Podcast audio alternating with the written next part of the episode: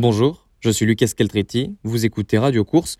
L'émission d'aujourd'hui est consacrée à la petite histoire du Tour de France féminin. Oh là là, oh là là, la chute de Meloki, chute de Meloki juste devant Armstrong, Armstrong qui est parti dans le terrain. Allez, belle celle-là Allez, allez,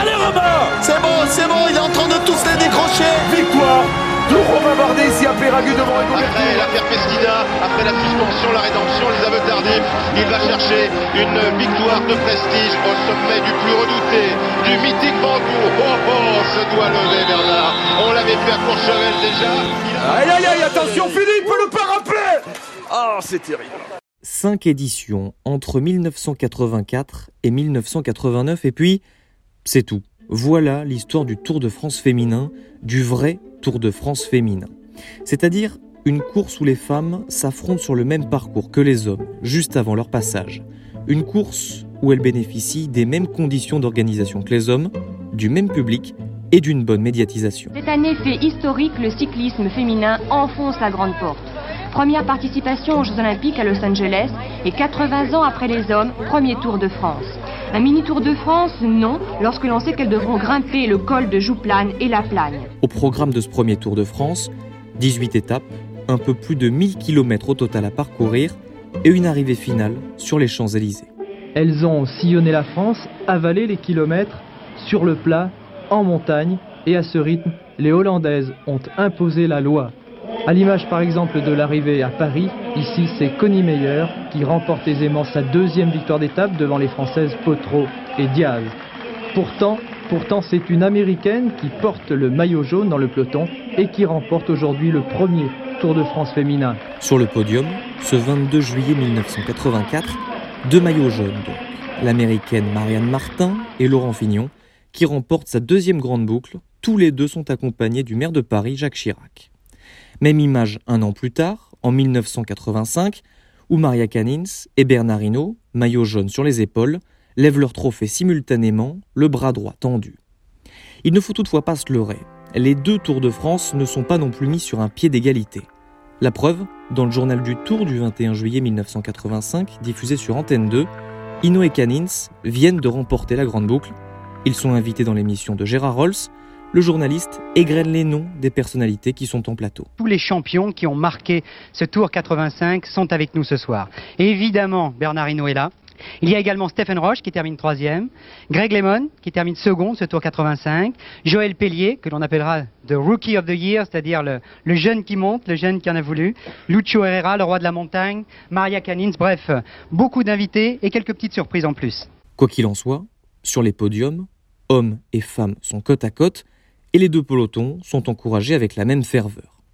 L'image peut sembler belle, mais elle n'est pas du goût de tout le monde. Enfin, elle n'est pas du goût de tous les coureurs du Tour.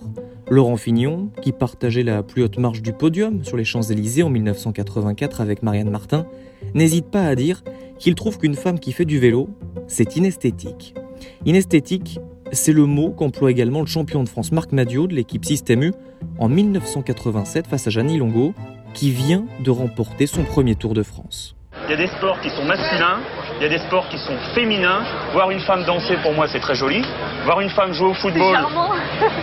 non, mais c'est vrai, je le reconnais. Voir une femme danser, c'est très joli. Voir une femme jouer au football, c'est moche, et je le dis. Tiens, mais pourquoi voir une, voir une femme sur un vélo, c'est moche. C'est mon opinion, ça n'engage que moi. S'il y a des gens qui trouvent ça bien, tant mieux pour eux, moi, ça ne me plaît pas. Marc Madiot s'est ravisé depuis. Le temps a fait son œuvre.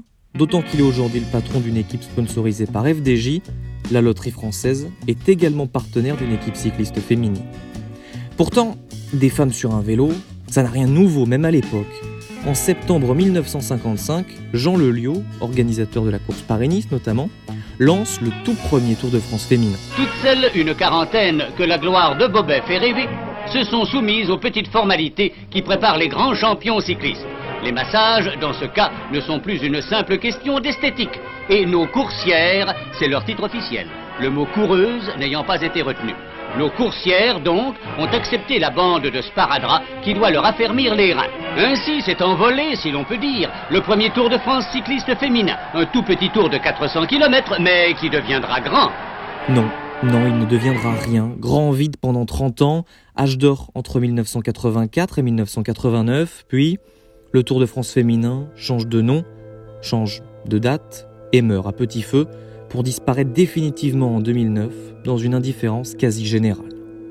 Mais alors, pourquoi n'y a-t-il plus de Tour de France féminin Nous avons posé la question à Claire Floret, coordinatrice du projet Donnons des ailes, E2LES, au vélo J-1. Moi, je, pose la question un petit peu à l'envers. Je, me, demande si pourquoi finalement il y a eu un Tour de France féminin? C'est presque une anomalie de l'histoire.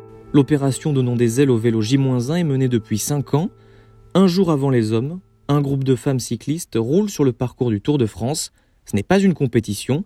Cette année, elles sont 13 à faire les 3480 km de la Grande Boucle, 24 heures avant les messieurs.